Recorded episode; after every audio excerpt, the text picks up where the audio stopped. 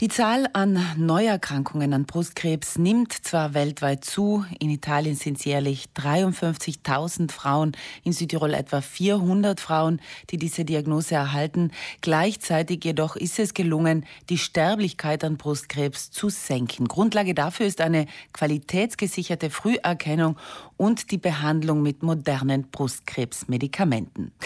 Ich begrüße jetzt äh, am Telefon von Mamazone Erika Lahner. Schönen guten Morgen. Schönen guten Morgen, Frau Prenz. Frau Lahner, Sie beschäftigen sich ja schon viele Jahre jetzt vor allem mit der Früherkennung und Prävention. Brustkrebs ist etwas extrem, äh, also die Brust überhaupt ist etwas extrem Intimes. Es ist immer noch irgendwo ein Tabuthema. Hat sich das im Laufe dieser Jahre, die Sie jetzt äh, Präventionsarbeit auch leisten, hat sich das verbessert? Doch, ich glaube schon, es ist nicht mehr so ein Tabuthema wie vor vielen Jahren. Also da hat sich auf jeden Fall was getan und auch das Bewusstsein, dass wenn man früh genug dran ist, dass eigentlich Brustkrebs heute kein Todesurteil mehr ist. Und man muss immer bedenken, Brustkrebs ist bei Frauen die häufigste Krebsart. Genau.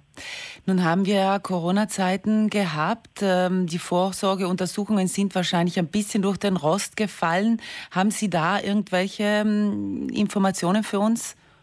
Ja, da habe ich Informationen. Aufgrund von Covid natürlich sind die äh, Früherkennungsmaßnahmen leider sehr zurückgegangen. Habe auch Daten von, also Itali vom italienischen Sanitätsbetrieb. Anscheinend sind die Mammografien um 32 Prozent zurückgegangen. Und man spricht auch von äh, 10 Prozent mehr Toten aufgrund der zu späten Früherkennung. Und auch aufgrund der höheren Wartezeit wurden praktisch äh, 20 äh, Prozent äh, mehr Operationen verschoben. Und vielleicht, um ein bisschen noch näher zu bleiben, als an der Uniklinik Innsbruck zum Beispiel, äh, da sind diese Vorsorgeuntersuchungen um 49 Prozent zurückgegangen, trotz Aufruf äh, an die Frauen, also äh, teilzunehmen. Und wir wissen gerade, die Früherkennung ist das um und auf, denn äh, wenn man Symptome versp verspürt, dann ist der Brustkrebs meistens schon eher fortgeschritten. Sie sagen, Früherkennung ist das Wichtigste, qualitätsgesicherte Früherkennung natürlich. Und Sie würden zum Beispiel Mammographie nicht erst ab 50 äh, dafür plädieren, sondern dass Frauen das schon viel, viel früher machen könnten oder sollten. Also wir plädieren dafür, dass man mit 40 bereits anfängt. Und nicht immer nur mit 40. Es sind auch, wir sprechen, also in das Screening-Programm fallen Frauen zwischen 50 und 69 rein. Was soll mit den Frauen geschehen, die über 69 sind? Also man sollte auch an die denken, denn wir Frauen mittlerweile, man hat eine höhere äh, äh, man lebt länger, man lebt auch länger besser. Also man ist mit 70 nicht mehr die, die, die alte Frau, sondern man ist noch voll im Leben. Und deshalb sollte man dieses Screening wirklich auch nach 69 noch äh, äh, äh, äh, weitermachen damit.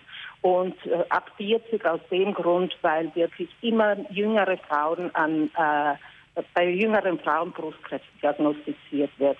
Und gerade bei jungen Frauen ist es so wichtig, dass wenn das früh genug erkannt wird, also dann ist es heutzutage wirklich kein Todesurteil mehr der Brustkrebs. Frau Lahner, das sollte man sich vor Augen halten. Also wir sprechen da immer von Mammografien. Also wir sollten uns auch bewusst sein, vielleicht sollte man wirklich schon als junge Frau beginnen mit der Vorsorge. Und Vorsorge heißt nicht Mammographie immer, sondern wirklich, man geht auch jährlich zum Zahnarzt, man geht zum Augenarzt.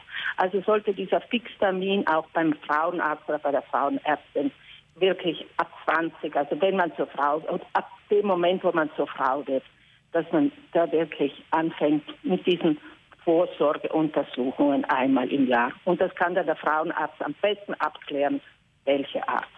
Genau, und es ist auch wichtig, den richtigen Frauenarzt zu finden, oder? Bitte, jetzt habe ich Sie falsch, nicht gut verstanden. Es ist auch sehr wichtig, den richtigen Frauenarzt für sich selber zu finden, vor allem als junge Frau. Also als äh, man soll sich auch selber irgendwie, also äh, auch den Umgang mit der eigenen Gesundheit, da sollte man sich vielleicht auch selber äh, selber ein, ein, ein Gefühl entwickeln zu, zur eigenen Gesundheit. Also Genau. Frau Lahner, ähm, die Diplompatientin findet wieder statt am 16. Oktober. Da geht es auch ähm, eben um diese Brustkrebsinitiative Frauen und Forschung gegen Brustkrebs. Ähm, was steht da im Fokus hauptsächlich?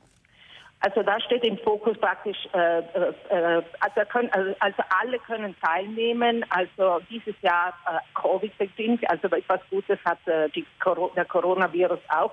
Ja, dieses Jahr haben die Frauen die Möglichkeit, von zu Hause aus, aus diese äh, Brustkrebsakademie Diplompatientin zu verfolgen. Man kann sich einfach via Zoom zuschalten. Also auf unserer Webseite äh, ist der Link dazu.